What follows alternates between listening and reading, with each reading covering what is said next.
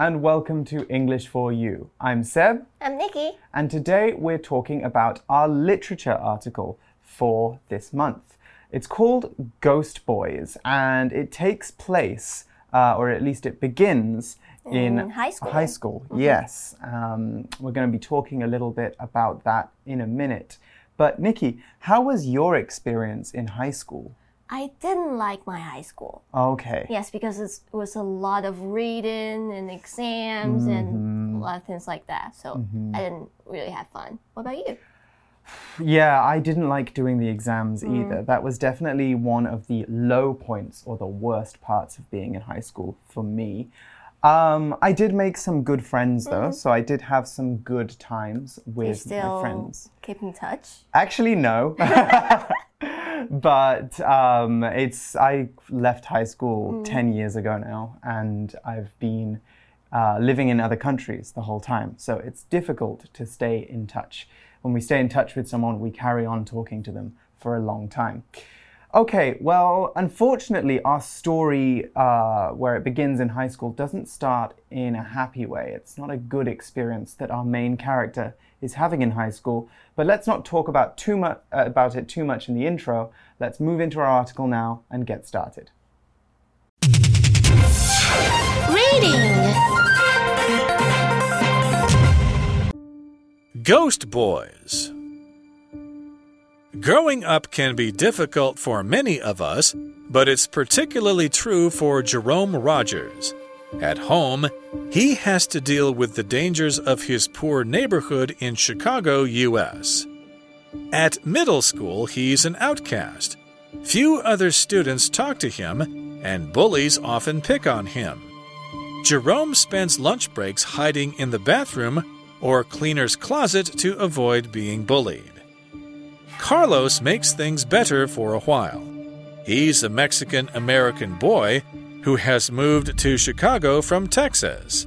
The two boys strike up a friendship after Jerome shows Carlos how to avoid the bullies. It turns out that Carlos has some tricks up his sleeve, too. When some older boys try to beat them up, he uses a toy gun to scare them away.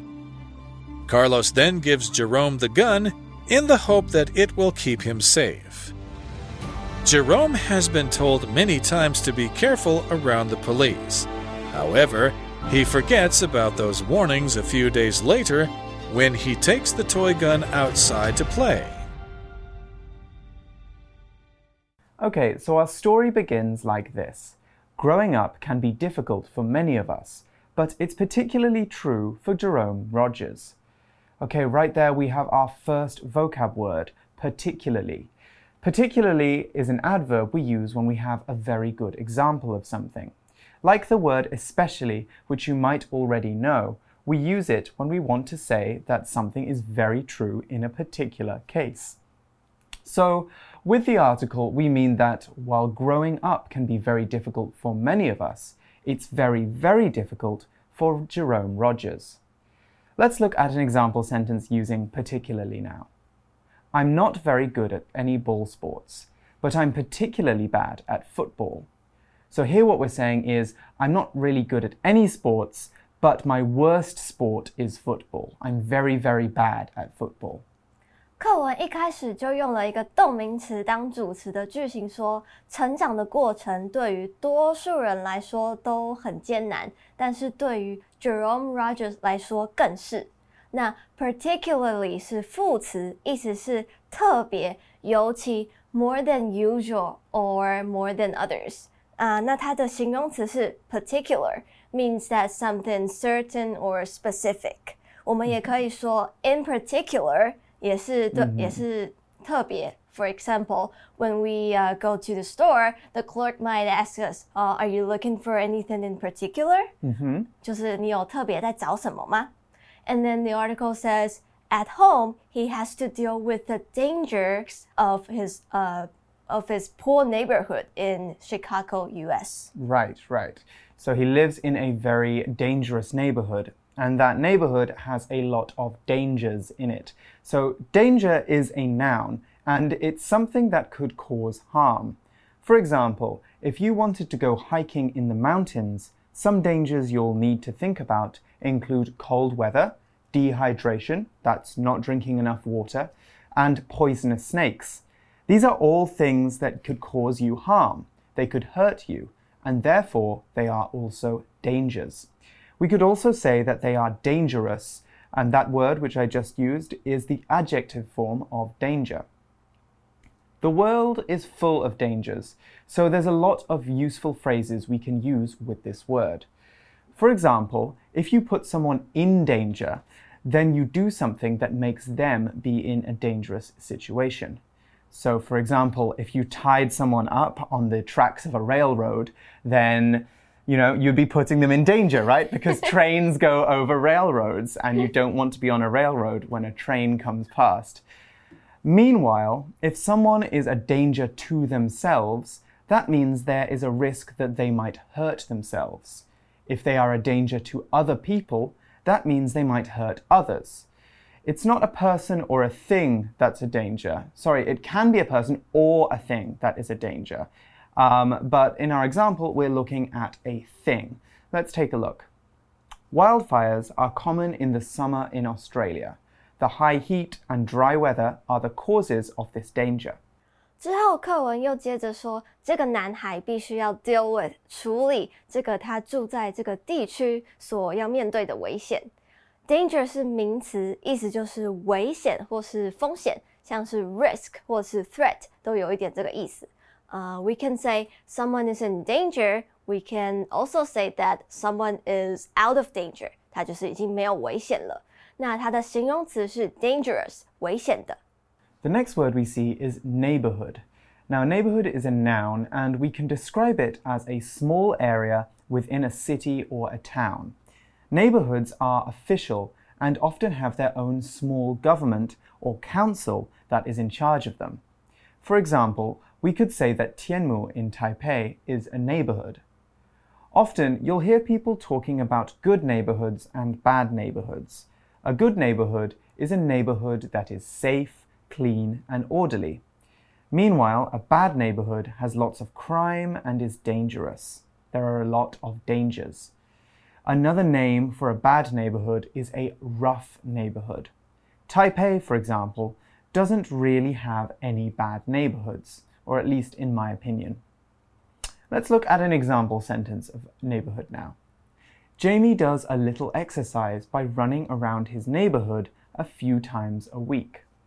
Neighborhood 是名词，街坊或者是街区，那其实指的就是你平常住的地方附近的那一带。那如果我们说一个地方是 good neighborhood 的话，可能就是那边很漂亮，或者是治安很好。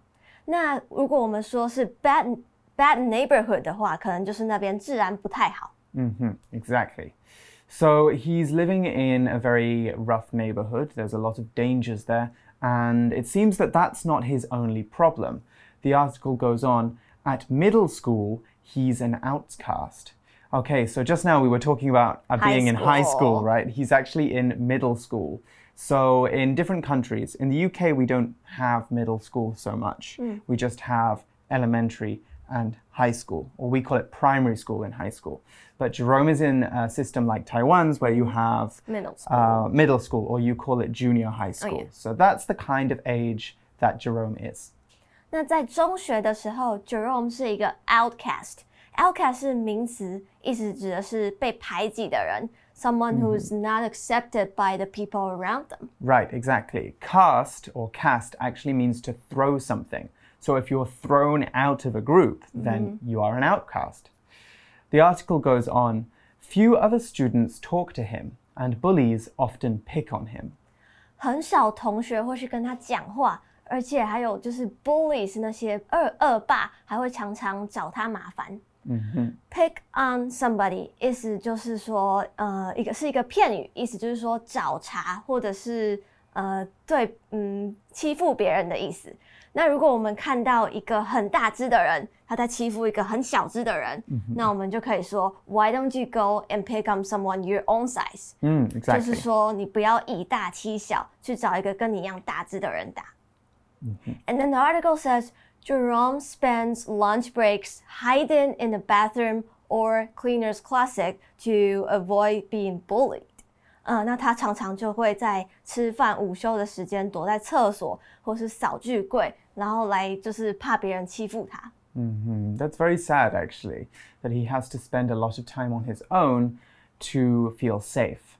There is some good news in the story. It says Carlos makes things better for a while. Okay, mm. so we have a new character here, Carlos. And the article says Carlos, uh, he's a Mexican American boy who has moved to Chicago from Texas. Mm -hmm. So by Mexican American, we mean, well, we could mean that maybe Carlos's parents are from Mexico and he is um, from the United States, or maybe he could have been born in Mexico and moved to the United States. So either way, he is an American now, but he has a Mexican origin.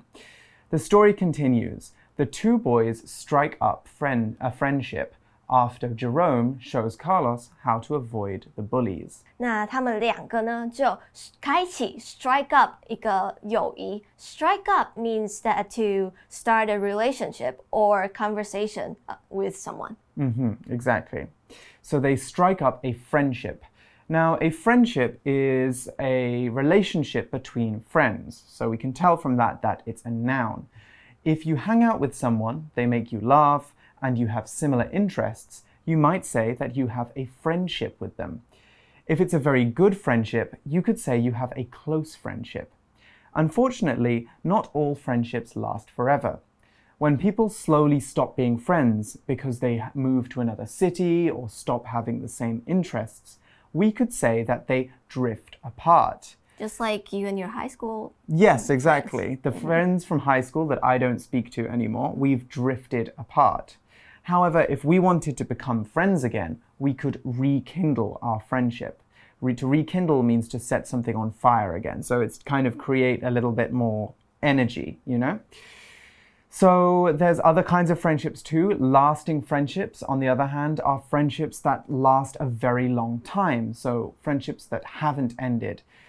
Okay, let's look at an example of that usage. Sam met Mike when he was four, and they started a lasting friendship that continued for the rest of their lives. Friendship 是名词，友情或者是朋友之间的感情。那这个 suffix ship 的呃，它是一种头衔或者是地位，甚至是关系。For example, we say partnership 合作关系，或者是 citizenship 呃公民身份。 then the article continues saying, uh, it turns out that Carlos has some tricks up his sleeves too. Mm, okay, so what is the meaning of that phrase? To have to have something uh, mm -hmm. um, up one's sleeve，、mm hmm. 意意思就是说他暗中暗中藏有一手的意思。Uh huh. Okay, so Jerome and Carlos are friends, and there's it gives us an example now of how Carlos is showing Jerome a few extra tricks to make his life easier. When some older boys try to beat them up, he uses a toy gun to scare them away. So he there is Carlos. Carlos uses a toy gun to scare them away. Now, it's not something we can actually recommend, but it seems that Carlos is trying to um, get, get them out of a very difficult situation. That's because the bullies want to beat them up. Now, beat is a verb, and when you beat someone, you hit them to cause them harm. Exactly. Please don't actually hit me. Um, you can beat someone with your fists or using an object, so like a bat or a stick. Exactly. So if Nikki had a stick right now, she could beat me into the ground. Yes. Um, so we see here that the older boys want to attack Jerome and Carlos and they want to hurt them. You'll notice that in the article, we actually used beat as part of a phrasal verb. So beat someone up. When you beat someone up, you hit someone lots and lots of times so that they are very hurt. There's never a good reason for hurting someone, but if you beat an egg, then that's not a problem. That's because when you beat an egg, you mix eggs together. So it's a slightly different meaning. Let's look at an example sentence now. The policewoman arrested a man when she saw him beating a dog that would be a good reason to arrest someone. beat 是动词，那它在这边指的就是殴打。 那我们会说 beat somebody up，意思就是把一个人暴打、痛打。那 beat 它还有另外一个意思是战胜 defeat 的意思。嗯哼。那例句说到，呃，这名女警她看到一名男子在殴打一只狗的时候，将他逮捕。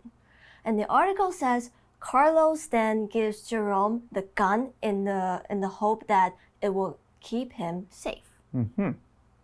And the hope that 意思是希望。那在这边 hope 后面加 that 的话，会接一个完整的子句，那就是课文里面的用法。类似的句型还有 in the hope of，一样是一样的意思，但是 of 后面会接一个名词或是动名词片语。例句说，The man just put up some fences in hope of keeping wild animals away from his garden. Okay, so back to the article. Jerome has been told many times to be careful around the police. And the article says, however, he forgets about those warnings a few days later when he takes the toy gun outside to play. Right, he forgets about those warnings. Now, a warning is a noun and it's something that we say when we want to tell someone that something bad might happen to them. For example, if you're misbehaving in class, your teacher might give you a warning. Something like, if you don't stop talking, I'll give you extra homework. At this point, She's not actually going to give you extra homework. That's just a warning. It means that if you carry on, she will give you the extra homework.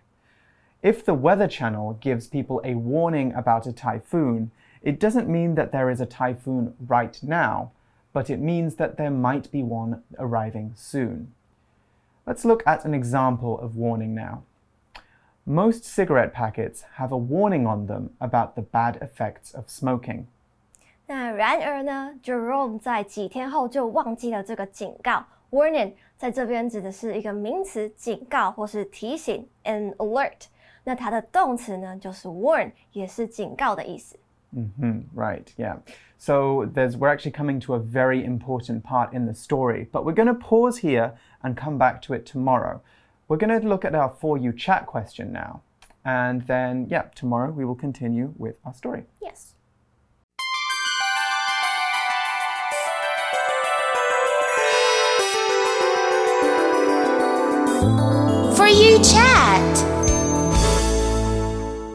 Okay, so this I think is a good For You Chat question mm -hmm. for uh, all of our listeners today.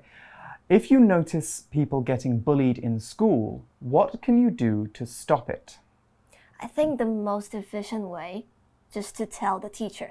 Mm -hmm. To let the teacher deal with it because mm -hmm. there's mm-hmm. nothing you can really do. Like, you don't want to get into the fight, you don't want to make it worse. So mm-hmm. I think you can just go straight to the teacher. I think, well, yeah, I think it's very good to go to the teacher because mm-hmm. uh, the teacher is the person who can um, kind of find a solution the easiest. Um, obviously, if there is something very big happening, you know, if it's not just, well, if it's even if it's just name calling, actually, even mm -hmm. if it's something small, I think you can stand up for the mm. person who's getting bullied. If they're being called a nasty name, for example, you can say, you know, hey, that's not funny, or like something like that. Just let the bully know that what they're doing is not okay. So it's, it's a difficult thing to do mm -hmm. because none of us want to get bullied. But um, I think we also need to think about how the person who is being bullied might feel as well at the same time. Okay, well, that's all the time we have for our For You chat question and for the first day of our story. We'll be rejoining Jerome in day two, but for now, it's time to say goodbye. So, see you tomorrow. Bye. Bye. Ghost Boys. Growing up can be difficult for many of us, but it's particularly true for Jerome Rogers. At home, he has to deal with the dangers of his poor neighborhood in Chicago, U.S. At middle school, he's an outcast. Few other students talk to him, and bullies often pick on him. Jerome spends lunch breaks hiding in the bathroom or cleaner's closet to avoid being bullied. Carlos makes things better for a while. He's a Mexican American boy who has moved to Chicago from Texas. The two boys strike up a friendship after Jerome shows Carlos how to avoid the bullies. It turns out that Carlos has some tricks up his sleeve, too. When some older boys try to beat them up, he uses a toy gun to scare them away. Carlos then gives Jerome the gun in the hope that it will keep him safe. Jerome has been told many times to be careful around the police. However, he forgets about those warnings a few days later when he takes the toy gun outside to play.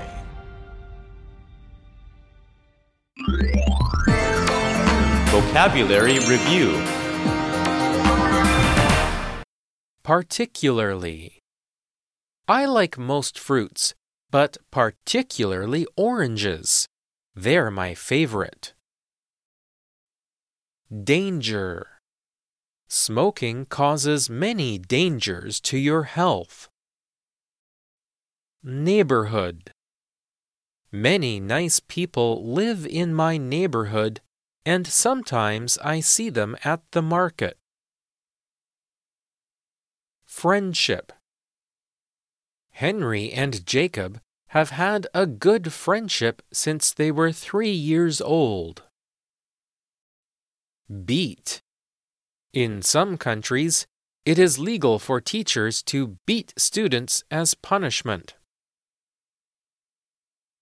Warning.